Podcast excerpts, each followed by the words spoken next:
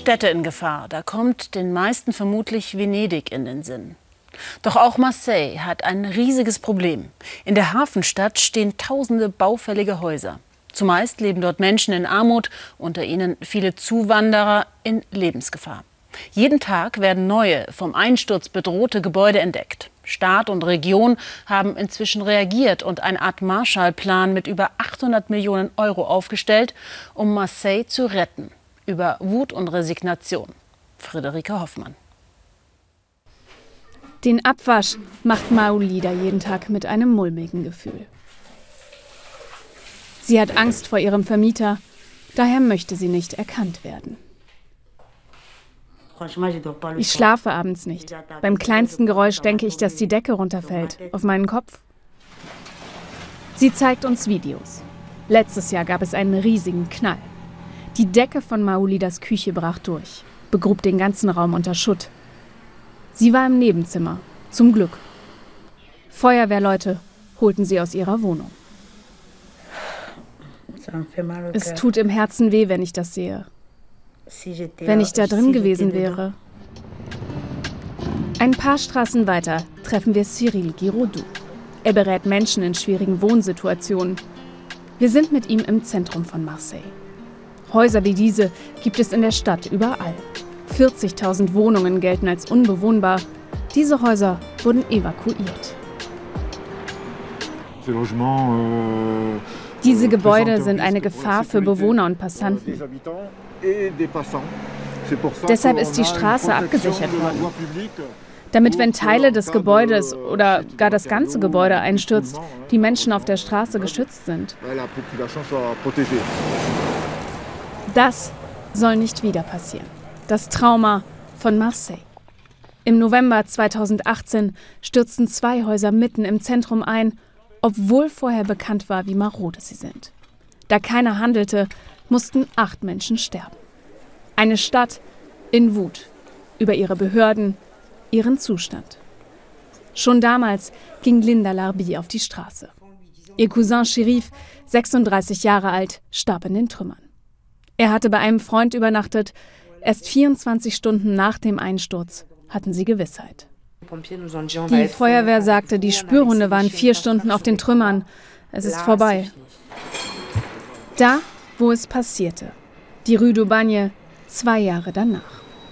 Linda und ihre Mutter kommen nur selten her. Momentan soll der Prozess die Hintergründe klären. Die beiden sind Nebenkläger.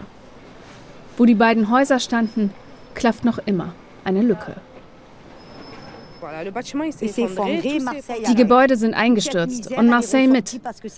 Da ist das Elend ans Licht gekommen, was vorher versteckt war. Der Hafen, die Kirche Notre Dame, ja, Marseille ist schön, aber es gibt dahinter eben auch eine andere Seite.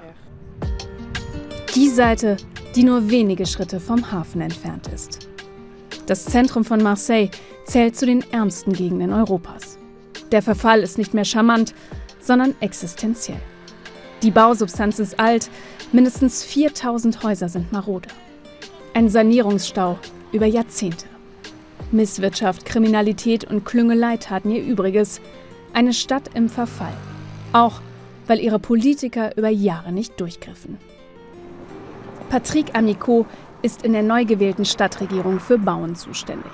Marseille steht auch für das Versagen von Politikern in der Stadt seit Jahrzehnten. Man hat lange gedacht, dass der private Immobilienmarkt das Problem löst. Also dass Menschen mit Geld die alten Wohnungen aufkaufen, die Häuser renovieren und aufwerten. Das ist aber nie eingetreten. 5000 Menschen sind seit zwei Jahren evakuiert worden. Bei weitem nicht genug.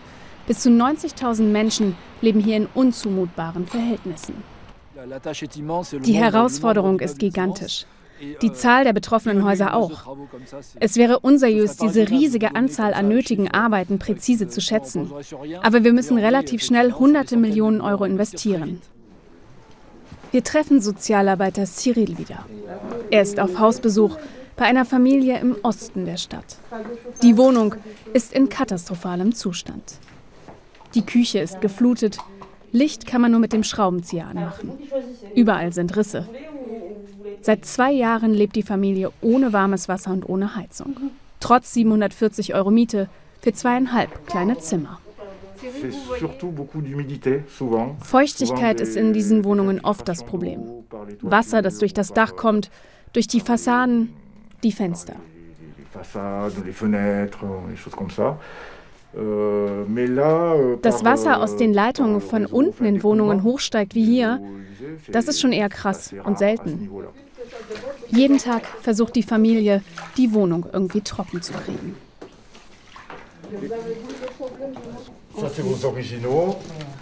Hier in seiner Sprechstunde berät Cyril die Mieter, begleitet sie.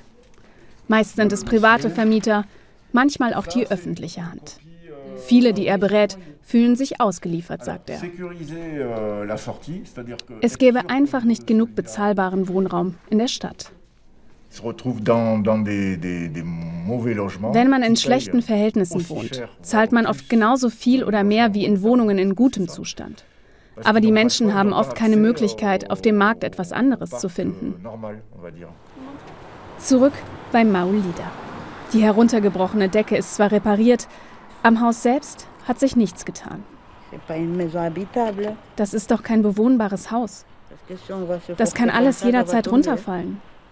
Sie haben einfach alles mit? Farbe zugedeckt. Maulida sucht etwas Neues. Es ist schwierig, aber die Hoffnung hat sie noch nicht aufgegeben.